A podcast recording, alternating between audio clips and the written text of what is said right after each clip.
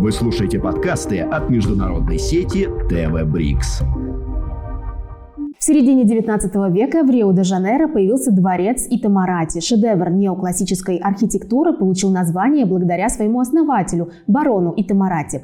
В 1899 году в здании разместилось Министерство иностранных дел Бразилии. В 70-х годах прошлого века оно переехало в новую столицу – Бразилия. Однако жители страны по-прежнему называют свое внешнеполитическое ведомство Итамарати, и уникально оно не только своим названием. Меня зовут Светлана Кукава, это проект БРИКС в зеркале времен. Здравствуйте! Я с удовольствием представляю вам нашего сегодняшнего гостя. Алла Юрьевна Борзова, латиноамериканист, доктор исторических наук, профессор кафедры теории и истории международных отношений факультета гуманитарных и социальных наук Российского университета дружбы народов. Защитила диссертацию на тему «Дипломатическая служба Бразилии как инструмент реализации внешней политики страны». Среди сфер ее научных интересов практически все, что касается международных связей связей этой южноамериканской страны. Автор более 110 научных публикаций. Алла Юрьевна, здравствуйте. Рада приветствовать вас в нашей студии ТВ Брикс. В своих многочисленных работах вы пишете про дворец Итамарати и говорите, что это уникальное здание и уникальное Министерство иностранных дел не только в рамках Бразилии, но и в мировых масштабах. Почему? Этому внешнеполитическому ведомству поручаются огромные задачи. Прежде всего сохранить территориальную целостность Бразилии. Бразилия огромна. А бразильцы называют свою страну не страна, а континент. Бразил es un país, es un continente. Э, следующее, нужно было урегулировать все территориальные претензии с соседями. Дальше нужно было добиться признания на мировой арене, развивать экономику, развивать внешнюю торговлю, развивать, в общем-то, внешнеполитические приоритетные направления. И все это было поручено Министерству иностранных дел. Развивалось оно очень быстро, динамично. Э, Бразилия в XIX веке, в общем-то, пережила только одну войну.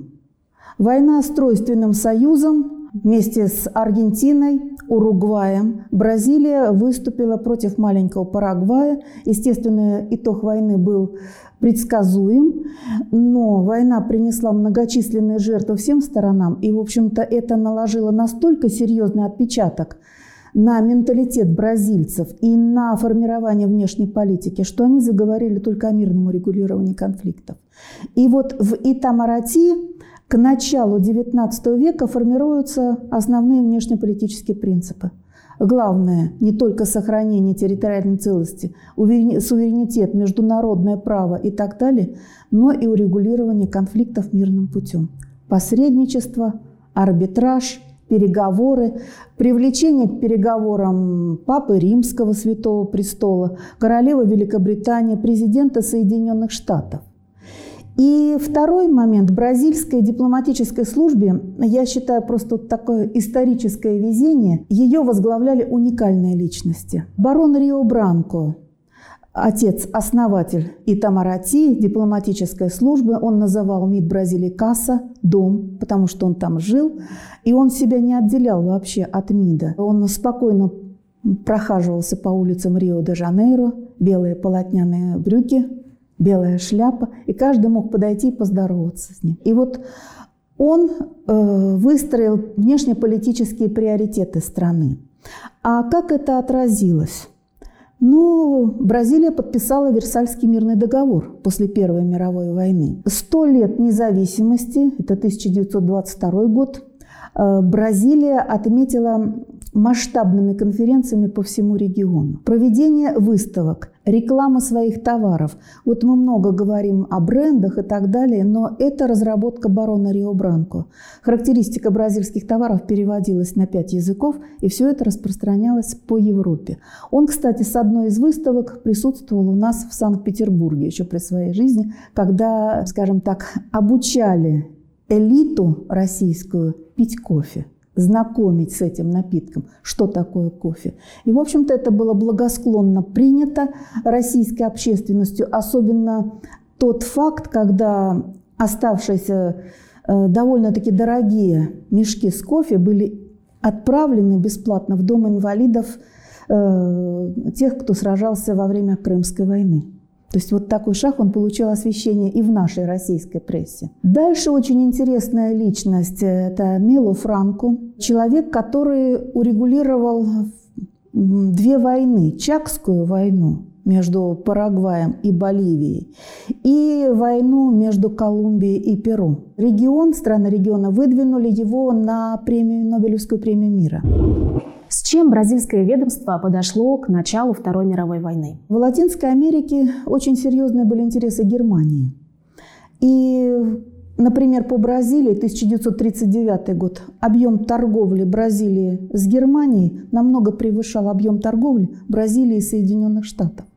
Плюс огромная немецкая диаспора. Изучали дети немецкий язык, выходили газеты на немецком, радио на немецком. Э, поддержка огромная была со стороны Германии, финансирование со стороны Германии деятельности НСДАП.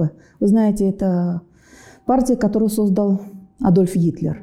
Этих ячеек было очень много. К периоду от э, середины, конца 30-х годов Бразилия оказалась перед выбором либо страны оси, либо Соединенные Штаты, Советский Союз, Великобритания, Франция. Жесткий выбор во многом был сделан Асвальдо Араньей, канцлером Бразилии. Начал он с предложения реформировать систему образования. Немецкие школы были расформированы, образование на португальском, история Бразилии, многие колонии немецкие, итальянские тоже были рассредоточены, что вызвало ярость немецкого посла в Бразилии Карла Риттера. Но ответ со стороны Асвальда Арани был очень жесткий, что это внутреннее дело Бразилии. Это человек, который смог волну распространения нацизма во многом сократить в Бразилии, и человек, который смог повлиять на панамериканскую солидарность. Когда Асвальдо Аранья сказал, что Бразилия разрывает дипломатические отношения с Германией, ее поддержали латиноамериканские страны, кроме Аргентины и Чили.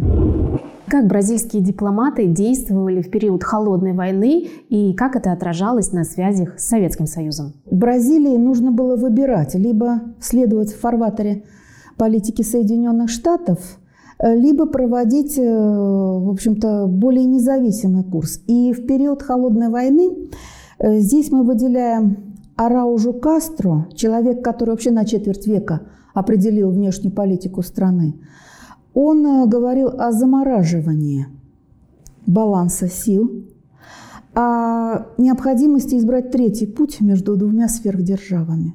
Это ориентир на развивающиеся страны, поддержка борьбы против колониализма, поддержка стран Африки, развитие отношений с социалистическими государствами. Бразилия восстановила отношения в 1947 году с нами, Потом они были опять приторможены. И в 1961 году восстановлены дипломатические отношения. Это было приурочено к визиту Гагарина.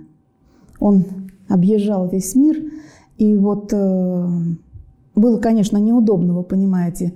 Он приглашен в Бразилию, но дипломатических отношений не было. Поэтому дипотношения были восстановлены. А как менялась внешняя политика Бразилии в 21 веке, в том числе в отношении нашей страны? Распад Советского Союза, я бы сказала, это политическая катастрофа для Бразилии. Угу.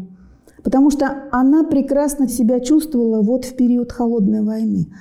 А тут идет формирование фактически однополярного мира, ориентируется на третий мир, ориентируется на развитие интеграции у себя в регионе, это Меркосур, дальше УНАСУР и так далее, устанавливают дипломатические отношения со всеми постсоветскими государствами, признают Российскую Федерацию как правоприемника Советского Союза и ориентируются на развитие отношений с нашей страной. А Лула да Силва очень много раз посещал нашу страну. Очень много э, внимания было уделено торговле, инвестициям, сотрудничеству в сфере образования и так далее. Мы взаимодействовали и взаимодействуем в рамках международных организаций. Поэтому отношения стали развиваться довольно динамично. А что за научные инновации есть в Эмарате? МИД Бразилии – одна из самых наверное, передовых и хорошо организованных структур. Это та организация, которая держит руку на пульсе всех событий. Она очень быстро модернизируется, очень быстро реформируется. Из инноваций я бы обратила внимание на такой факт. Э, проводится очень много конференций, и для того, чтобы быть в курсе событий всех по всем направлениям, а, существует такая система отхок, когда часть э, бразильских дипломатов идет работать, ну, например, в Министерство здравоохранения, в Министерство экологии, в Министерство сельского хозяйства, то есть своеобразный обмен кадров, а оттуда товарищи работают в Министерстве иностранных дел – Поэтому Министерство иностранных дел, оно не понаслышке знает все проблемы. Именно МИД совместно с Министерством науки, технологий, инноваций и коммуникаций реализует программу инновационной дипломатии. Э, МИД занимается развитием стартапов.